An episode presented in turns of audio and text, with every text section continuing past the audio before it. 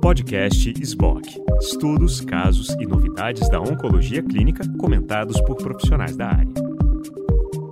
Olá a todos, eu sou Maria Inês, sou médica oncologista, atuo em São Paulo, tenho a honra de fazer parte da atual diretoria da SBOC. Estou acompanhada aqui do Dr. Gabriel Prola, da doutora Renata Dalpino. Juntos nós fizemos uma parceria entre a SBOC e o GTG para fazer uma cobertura da ASCO de 2021.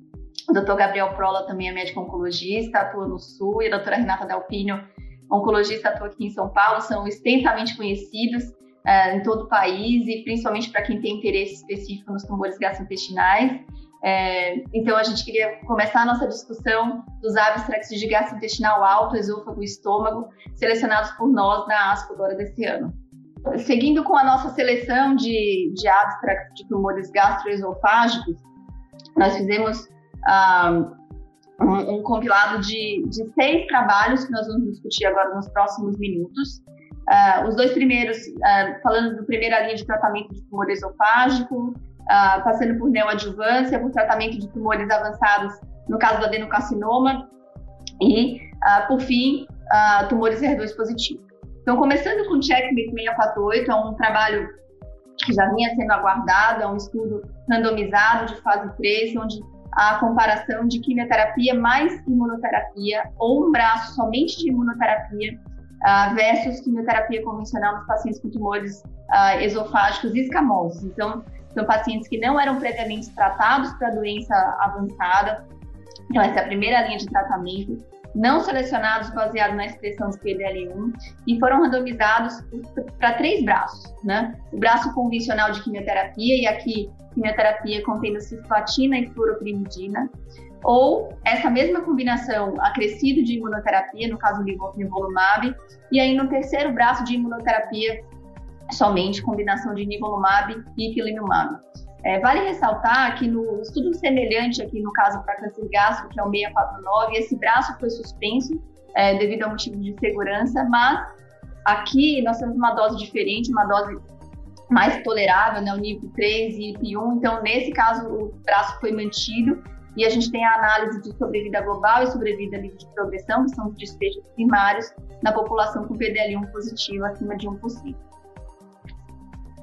A, a, análise estatística foi feita em paralelo para quatro desfechos primários de sobrevida, então, sobrevida de progressão uh, em pacientes com PDL1 positivo acima de 1% nos, nos grupos, né?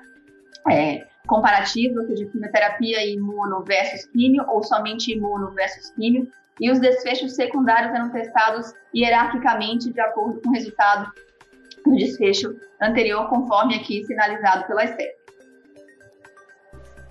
Esses são os desfechos de sobrevida global para o grupo de quimioterapia mais nivolumab versus quimioterapia somente. Então, aqui o desfecho primário de tumores PDL1 positivo acima de 1%, com um ganho de sobrevida global mediana de 15 versus 9,1 meses, é um número significativo, é um desfecho que foi estatisticamente significante e, e clinicamente relevante.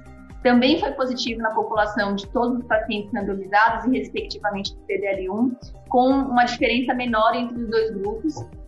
No geral, houve uma redução de 46% do risco de morte e um ganho de mais ou menos seis meses em, sobrevida global, uh, favorecendo os pacientes que receberam imunoterapia na primeira linha, junto com essa combinação de cisplatina com furoprimidina. O segundo desfecho primário, que era muito semelhante, mas comparando então a combinação de nivolumab com IP versus quimioterapia, também foi estatisticamente significativo e favorecendo o braço de imunoterapia, então com a sobrevida global mediana de 13 versus 9,1 meses. Ah, nos pacientes com PDL1 positivo acima de 1%, também uma diferença aqui no, no, na população como um todo. Para esses pacientes com PDL1 positivo, foi uma redução de 36% do risco de morte e um ganho de quatro meses, mais ou menos, em sobrevida global mediana. Então, os desfechos positivos, né, tanto ah, comparando quimioterapia mais imuno ou somente imuno versus quimio somente para esses pacientes. E no próximo slide, eu fiz uma junção né, dos dados de resposta. Então, a resposta ao tratamento foi superior nos dois braços investigacionais versus a quimioterapia de base, é, maior no subgrupo que recebeu químio mais imuno, então 53% de taxa de resposta, no grupo que recebeu nivo mais cisplatina com furoprimidina, 35% de taxa de resposta no grupo que recebeu nivolumab e pilimumab versus mais ou menos 20% de resposta no grupo de quimioterapia.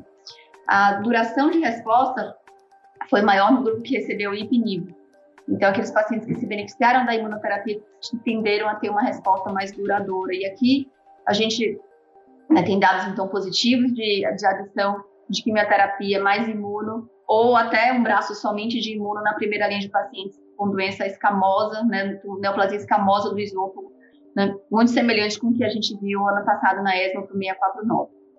Um segundo trabalho que vai nessa mesma direção é o SCORT 1, é um trabalho chinês, é, randomizado também, com dois braços, uma população bem semelhante, tumores escamosos de esôfago, virgens de tratamento para doença avançada, também não selecionados baseado na expressão de PDL1, que foram randomizados para quimioterapia ou químio mais imuno, com a ressalva de que o braço de quimioterapia que é utilizado foi a combinação de cisplatina com paclitaxel, com o camrelizumab, que é também um anti-PD1. Os desfechos aqui primários eram sobrevida né, global e sobrevida livre de progressão.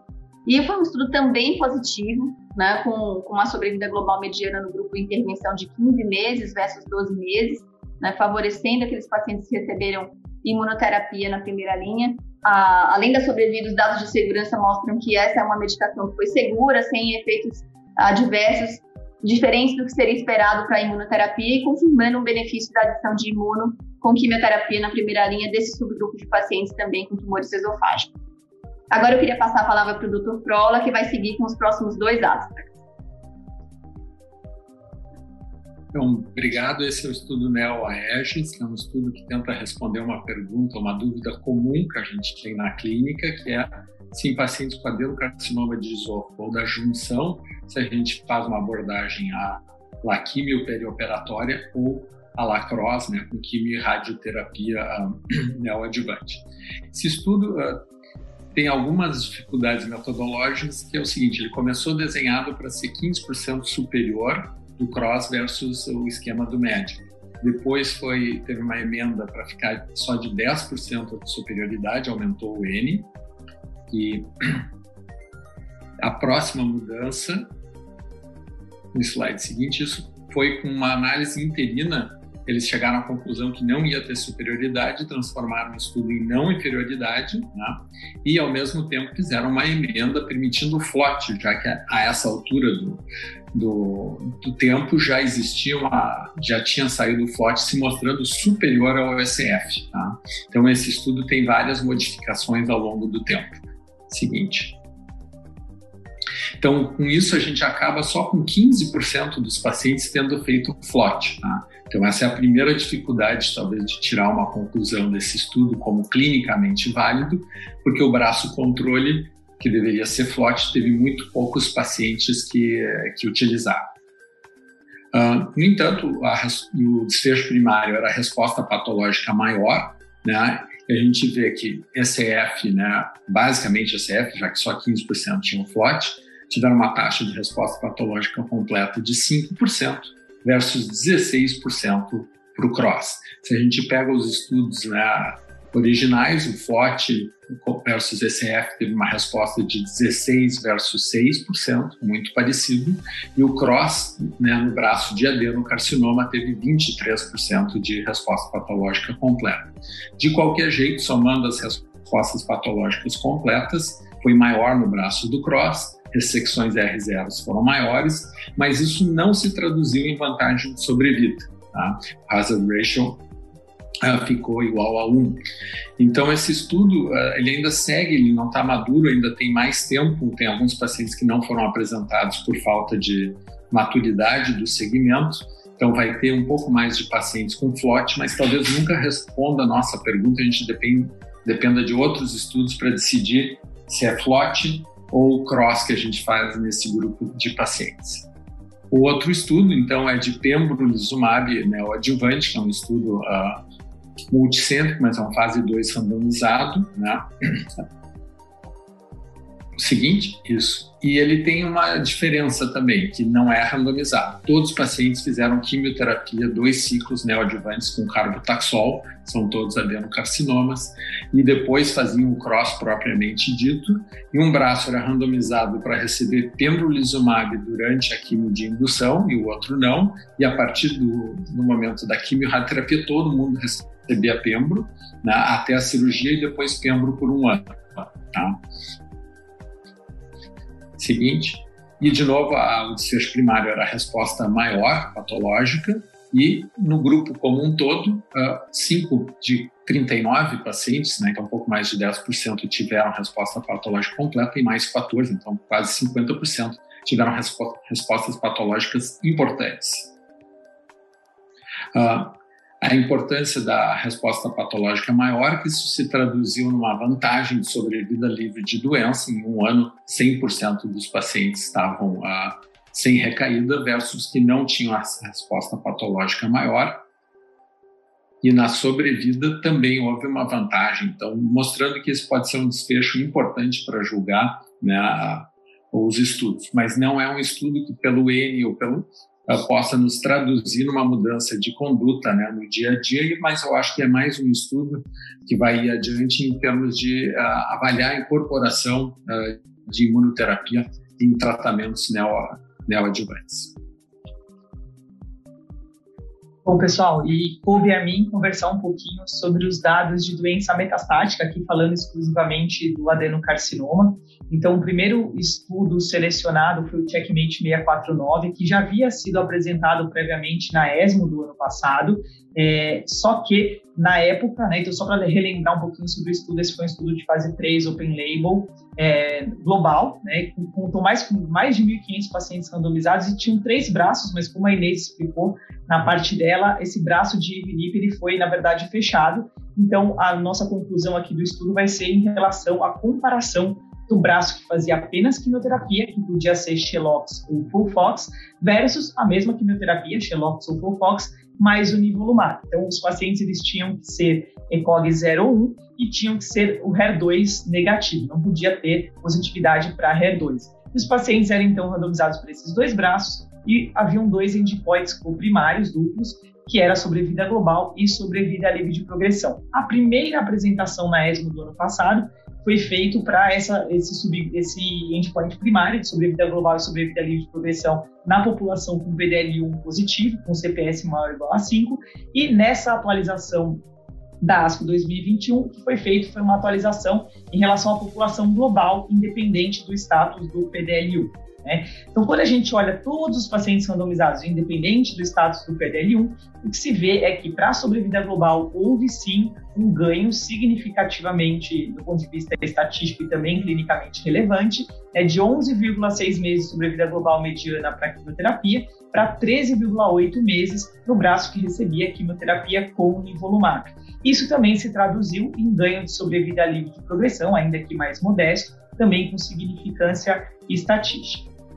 E quando a gente vai olhar as análises do subgrupo, a gente observa que a, a imensa maioria dos subgrupos é, foi favorecido com a adição do nivolumab à quimioterapia, e na apresentação na, na ASCO 2021, eles estratificaram aqui em relação à expressão de PDL1 no tumor primário, no entanto, aqui favoreceu inclusive quem era PDL1 negativo, porém, quando a gente vai olhar a publicação do estudo, que foi feito no mesmo dia da apresentação da, da ASCO no, na revista Lancet, a gente vai olhar em, em, relação ao CPS, então, tanto estratificando para CPS é, em relação a 1, então menor do que 1 ou maior ou igual a 1, e também para 5, menor do que 5 ou maior ou igual a 5, a gente nota claramente que a magnitude do benefício, tanto em relação à sobrevida global quanto em relação à sobrevida livre de progressão, ela cai drasticamente no grupo que é negativo, ou seja, que não expressa PDL1.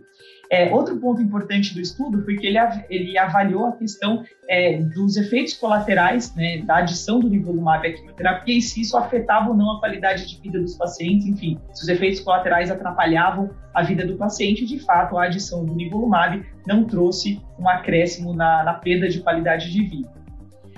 O segundo estudo, por nós selecionado, na verdade, ele não foi na, na, apresentação oral, ele foi parte do poster discussion session, mas ao nosso ver ele foi muito importante. que foi o Keynote, o Keynote 811. Então, esse estudo foi um estudo fase 3 randomizado, também global, e que pacientes com adenocarcinoma de junção é, ou gástrico que eram HER2 positivos, virgens de tratamento, eles eram randomizados um para um para receber o, o, braço padrão, que é quimioterapia, no caso aqui com capox mais trastuzumab, versus a mesma quimioterapia com o trastuzumab mais o pembrolizumab 200mg a cada três semanas. E também era um endpoint primário duplo de sobrevida global e de sobrevida livre de progressão. E o que se fez nessa, nessa ASCO foi a apresentação inicial, né, a primeira análise interina, que tinha um, um número aí de 200 e poucos pacientes inclusos. Então, o estudo ele ainda não está completo, é só as, as análises iniciais. E o que se viu foi um aumento da taxa de resposta quando a gente compara o braço que fez o tratamento padrão com químio mais, bem, mais trastuzumab mais pemba. Esses pacientes atingiram uma taxa de resposta por RECIST de quase 75% versus aproximadamente 52% no braço que recebeu apenas o tratamento padrão. Isso também se traduziu em um ganho de mais taxa de resposta completa né, no, no, braço que recebeu adição do pembrolizumab e também, obviamente, de resposta parcial. E também em relação à taxa de duração de resposta, o grupo que teve a adição do pembrolizumab se beneficiou mais em relação ao grupo que não recebeu o pembrolizumab. No entanto, né, esse, esse estudo ele ainda é preliminar, né, não foram apresentados os, os endpoints primários sobre vida livre de progressão e de sobrevida global. Então a gente ainda aguarda isso em próximas, em próximas reuniões, porém é bastante interessante que a adição do pembrolizumab junto com quimioterapia mais trastuzumab traz ganho, pelo menos por enquanto, de sobrevida, de, de taxa de resposta. Eu volto a convidar aqui o Gabriel Crona e a Maria Inês para a conversa. É, queria agradecer e, parabenizar vocês pela, pelas apresentações também. É, eu vou começar falando da, do esôfago, né, do tumor, dos tumores escamosos. É, vocês acham que a gente já está pronto para adicionar imuno com químio? E baseado nos dados, né, a gente tem dois trabalhos positivos. E quem seria o paciente para qual a gente ofereceria talvez a combinação somente de imunoterapia? Ah, bueno, eu vou primeiro. Então, eu acho que para escamoso nós estamos mais prontos do que a dele, tá? Ah, nesse sentido, até porque o PDL1 não parece é, discriminar tanto o benefício quanto no adenocarcinoma. Lembrando que uma das coisas que acho que a gente precisa melhorar é que alguns estudos usam expressão em tumor, outros CPS, e uh, isso acaba gerando confusão quando quer comparar estudos, né? Mas eu acho que os resultados em escamosos são, são mais consistentes, né? Uh, independentes de PDL1 e também Uh, uma das coisas para olhar depois também é o estudo com adjuvância, né, que também vai ter que fazer um breakdown do, da diferença entre adeno e, e esôfago. Né. É, é, é, uma coisa que eu achei interessante a respeito dos estudos né, apresentados para a SEC, é, que eles mostram, na verdade, que parece que realmente, comparando o SEC com o adeno, o SEC ele vai ganhar mais em termos de benefício do, comparado ao ADENO, isso a gente já tem os dados do Knut 590, né, que já tinha sido apresentado na ESPO 2020, é, e um ponto interessante que o, que o, Gabriel tocou é a gente entender melhor qual que é o cutoff aí do, do, do PDL1 que a gente vai usar e qual que é o ASSEI que a gente vai utilizar, a gente vai ser TPS, vai ser CPS, e ainda assim a gente sabe que existe diferença, diferença entre os diferentes testes existentes no mercado, então a gente vai precisar definir melhor isso. Um outro tópico interessante do SEC que eu achei interessante foi do, do estudo chinês. Eles utilizaram a combinação de cisplatina é, e paclitaxel. Então, de certa maneira, isso é interessante, porque quando a gente usa, por exemplo, cisplatina e 5 a gente tem que usar a bomba de fusão, a gente sabe que isso nem sempre é fácil. Então, de repente, abre um leque aí de oportunidade para a gente usar uma, uma combinação de quimioterapia na primeira linha que não precise de uma, de uma bomba de fusão. Então, é, eu achei interessante nesse aspecto era justamente o ponto que eu ia levantar, Renata, porque a bomba de fusão é por cinco dias, então não é, no não são 46 horas, e isso né, termina levando a um, a um tempo e a um, uma perda, talvez, de qualidade de vida muito mais importante para o paciente pelo fato da quimio e não necessariamente pela, pela imuno. Então, ter uma, uma proposta, uma possibilidade de um braço que seja mais aprazível, né, no sentido da logística, parece bem interessante. Vamos partir para os dois seguintes que o Dr. Gabriel apresentou. É, eu, o fato da gente ter né, aprovação, ou pelo menos uma perspectiva de, de aprovação de imunoterapia como uma, uma terapia pós-cirúrgica para aqueles que não tiveram resposta patológica completa, te faz pensar na neoadjuvância, em mudar sua neoadjuvância ou fazer uma escolha na neoadjuvância baseado nisso? Eu acho que nós vamos migrar, você vai fazer na adjuvância e tu está vendo mais taxa de resposta patológica antes da cirurgia, vai fazer sentido incorporar antes, né? O estudo não consegue separar o que é benefício de imuno versus o que é benefício de mais químio antes também, né? Porque não era o objetivo do, do estudo. Mas acreditando que a imuno vai ser utilizada depois e que principalmente em SEC, se a gente melhorar as taxas de resposta patológica, daqui a pouco vai voltar a discussão de operar ou não, né?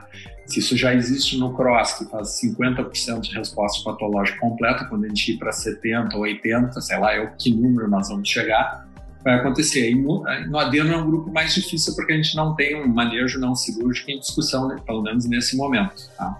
Mas eu acho que vai ser incorporado desde a rádio, provavelmente assim que tiver o benefício da adjuvância pronto, não veria por que adiar, né?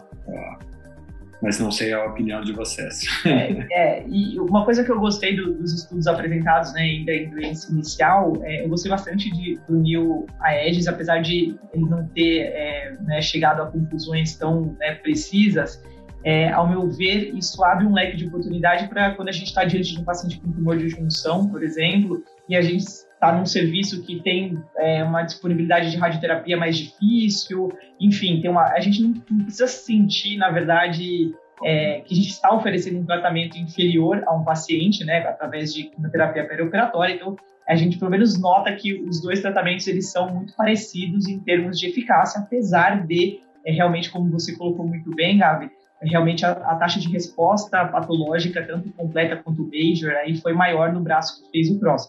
O que a gente não sabe é até que ponto agora a gente muda os resultados desse estudo com a incorporação do FLOT, que virou padrão na, na, no tratamento perioperatório, e também com a adição do, do, de quimioterapia adjuvante para os pacientes que não atingiram resposta completa. Então, fica ainda a, a, essa pergunta solta no ar, né? E, e é. só para fechar isso também, acho que a antraciclina tem, acho que não só baseado no neoaegis, mas a gente teve um trabalho com falando de Xerox, né, com, com uma combinação contra a ciclina, acho que cada vez a gente entende, ou que para quem não né, incorporou isso completamente, que não tem um papel aí tão irrelevante né, para o câncer gástrico. Então, eventualmente, eu concordo com a Renata na indisponibilidade ou na impossibilidade da radioterapia, eu iria de pote, se possível. Sim. E por último, aí, migrando para os adenocarcinomas, acho que a nossa grande separação agora vai ser essa, né? Adeno e escamoso, e não só esôfago e estômago.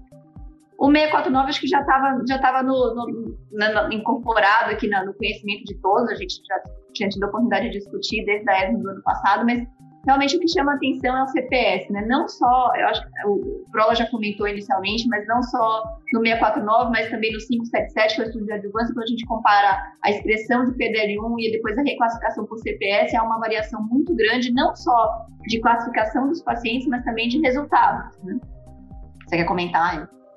Com certeza, eu acho que faz mais sentido, pelo menos até os dados que a gente tem no presente momento, utilizar por hora o CPS. É claro que eu ainda acredito que no futuro a gente vai migrar para uma análise de, de assinatura é, é, imune, que isso provavelmente vai mudar o jeito que a gente vai enxergar quem é o paciente que mais vai se beneficiar da, da imunoterapia. Então, por hora, eu ainda prefiro utilizar o CPF, o CPS como um biomarcador, aí, um estratificador de benefício. Eu queria aproveitar o gancho para ouvir a opinião de vocês, né? Porque recentemente a gente teve aprovação na Anvisa, está aprovado pela FDA, mas a gente teve aprovação da Anvisa para uso do nivolumab em combinação com químio, o Fox ou Xelox, na primeira linha, e eles aprovaram independente do status de PDL1. Né? Então eu queria ouvir a opinião de vocês, se vocês acham que faz sentido, ou se a gente ainda deve, é, é, enfim, usar apenas para o paciente que faz mais sentido, que é o paciente que tem o, o CPS positivo.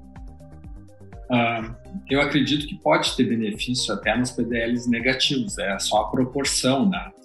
Então, se a gente botar isso num, pensando em custo-efetividade, pelos custos atuais não vai ser custo efetivo, talvez não seja nem o grupo que se mais beneficie.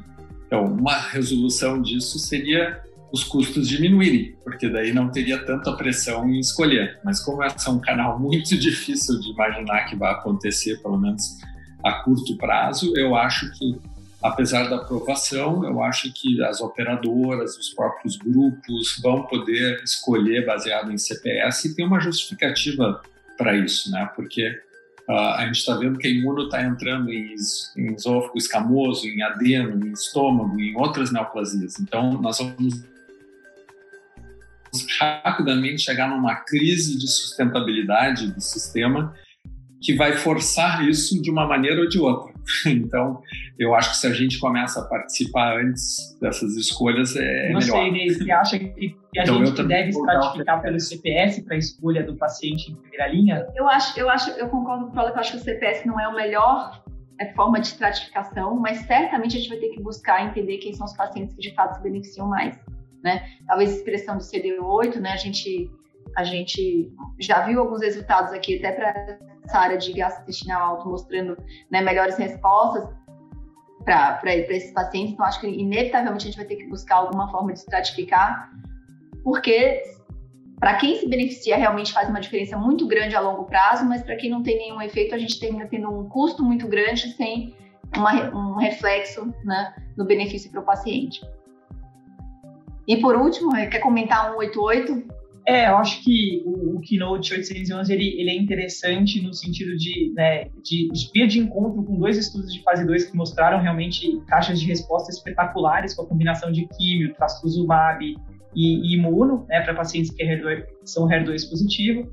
No entanto, acho que ele ainda está um pouquinho mais distante da incorporação na nossa prática, até porque os resultados são resultados ainda iniciais, apenas com, com a questão de avaliação de resposta.